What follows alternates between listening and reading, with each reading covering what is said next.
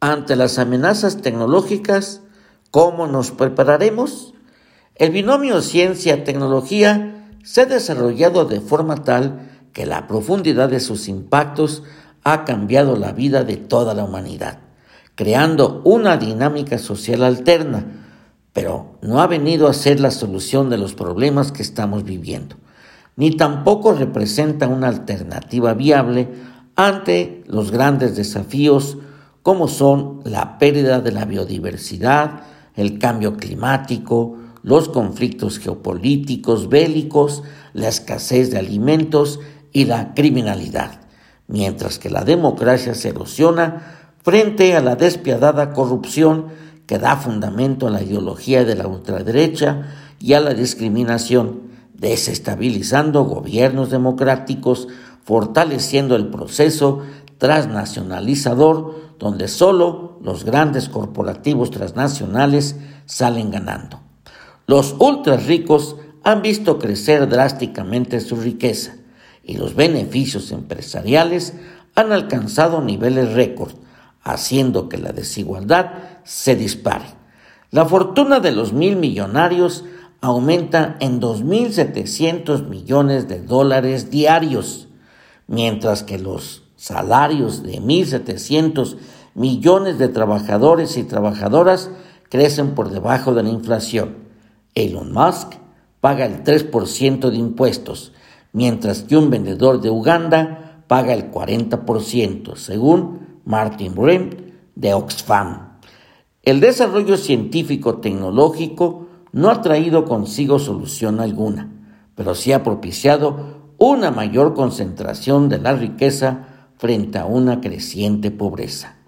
El paradigma tecnológico se compone de múltiples tecnologías, destacando el cómputo cuántico, blockchain, CRISP, biotecnología, nanotecnología, cognotecnología y tecnologías de información, todas con alto impacto, pero sobre todo la inteligencia artificial y el Internet que facilita la hiperconectividad con el 5G y el 6G, el Internet de las Cosas y claro, el metaverso, un mundo digital inmersivo, interoperable y síncrono que está cambiando aún más la forma en que interactuamos, trabajamos y jugamos.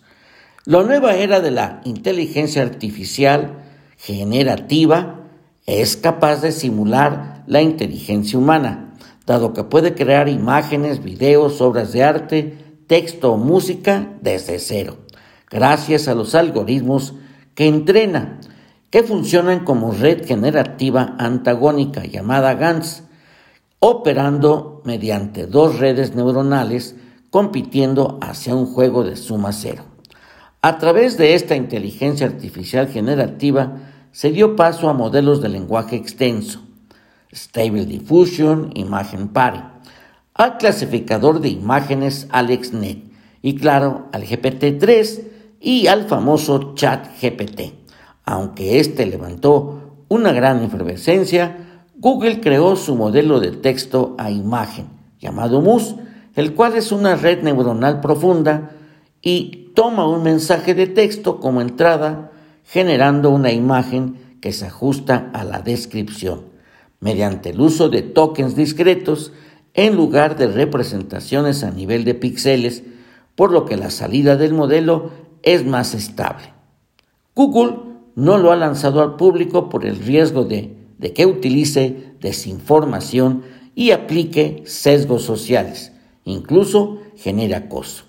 La inteligencia artificial generativa son redes neuronales no supervisadas que entrenan a sus algoritmos analizando la información que se les proporcionó, generando información automatizada de texto y de imágenes, pero pueden propiciar que los ciberdelincuentes manipulen las imágenes y los textos si alimentan a las redes neuronales con información maliciosa o con tendencias mercantilistas engañosas.